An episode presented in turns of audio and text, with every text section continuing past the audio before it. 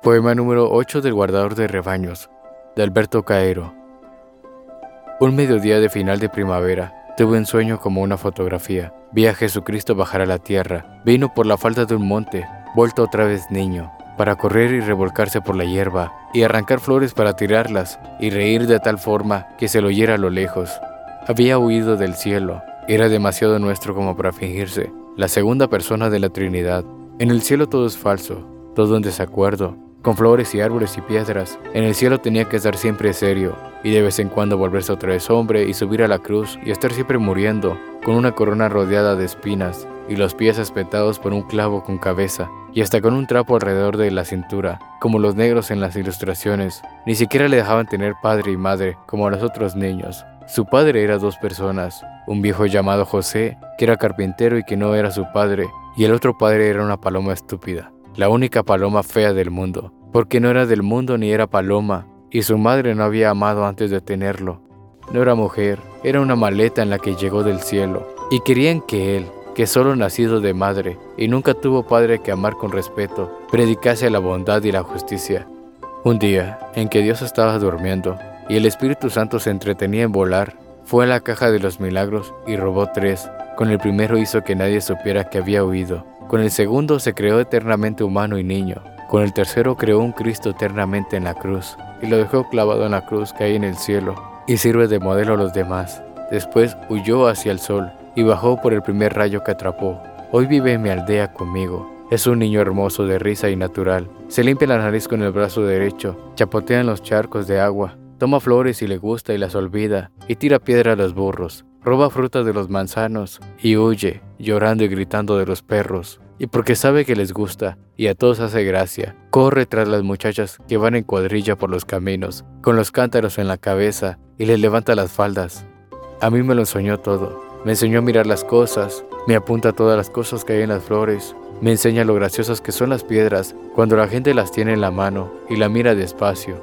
Me habló muy mal de Dios, me dijo que es un viejo estúpido y enfermo, siempre escupiendo en el suelo y diciendo indecencias. La Virgen María pasa las tardes de la eternidad haciendo calceta y el Espíritu Santo se rasca con el pico y se pavonea en las sillas y las ensucia. Todo en el cielo es tan estúpido como la Iglesia Católica. Me dice que Dios no advierte nada de las cosas que Él creó. Si es que Él las creó, que lo dudo. Dice, por ejemplo, que los seres cantan a su gloria, pero los seres no cantan nada. Si cantasen serían cantores, los seres existen y nada más. Por eso se llaman seres. Y después, cansados de hablar mal de Dios, el niño Jesús se me duerme en mis brazos y lo llevo en mi regazo para casa. Vive conmigo, en mi casa, en medio del lotero. Es el eterno niño, el Dios que faltaba. Es lo humano que es natural. Es lo divino que sonríe y juega. Y es por lo que sé con toda certeza que Él es el niño Jesús verdadero.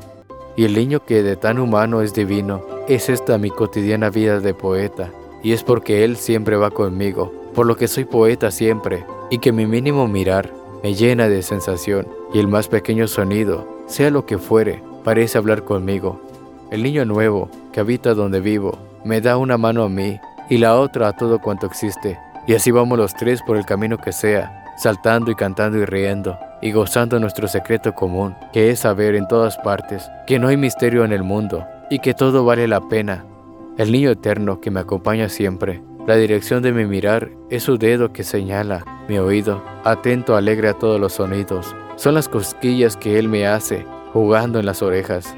Nos entendemos también el uno con el otro, en toda compañía, que nunca pensamos el uno en el otro, pero vivimos juntos, y dos como un acuerdo íntimo, como la mano derecha y la izquierda. Al anochecer, jugamos a las cinco piedrecitas, en la escalera de la puerta de casa, graves, como conviene a un dios y a un poeta, como si cada piedra fuese todo el universo, y fuera un gran peligro para ella dejarla caer al suelo. Después le cuento historias de las cosas solo de los hombres, y él sonríe, porque todo es increíble, ríe de los reyes y de los que no son reyes, y le da pena oír hablar de guerras, y del comercio, y de los navíos, que se hacen humo en el aire de los altos mares, porque él sabe que todo eso falta de aquella verdad que una flor tiene al florecer y que va con la luz del sol, variando los montes y los valles, y haciendo que dueran los ojos con las piedras encaladas. Después, se me duerme y yo la acuesto, lo llevo en brazos para casa y la acuesto, desnudándole lentamente, como siguiendo un ritual muy limpio y totalmente materno hasta que está desnudo. Duerme dentro de mi alma y a veces despierta de noche y juega con mis sueños. Tira uno de patadas para arriba, pone encima de los otros y bate palmas él solo, sonriendo a mi sueño.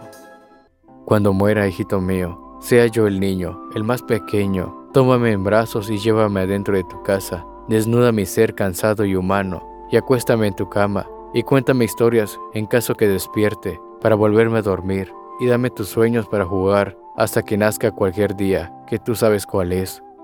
Esta es la historia de mi niño Jesús. ¿Por qué razón que se note? No ha de ser Él el más verdadero que todo cuanto los filósofos piensan y todo cuanto las religiones enseñan.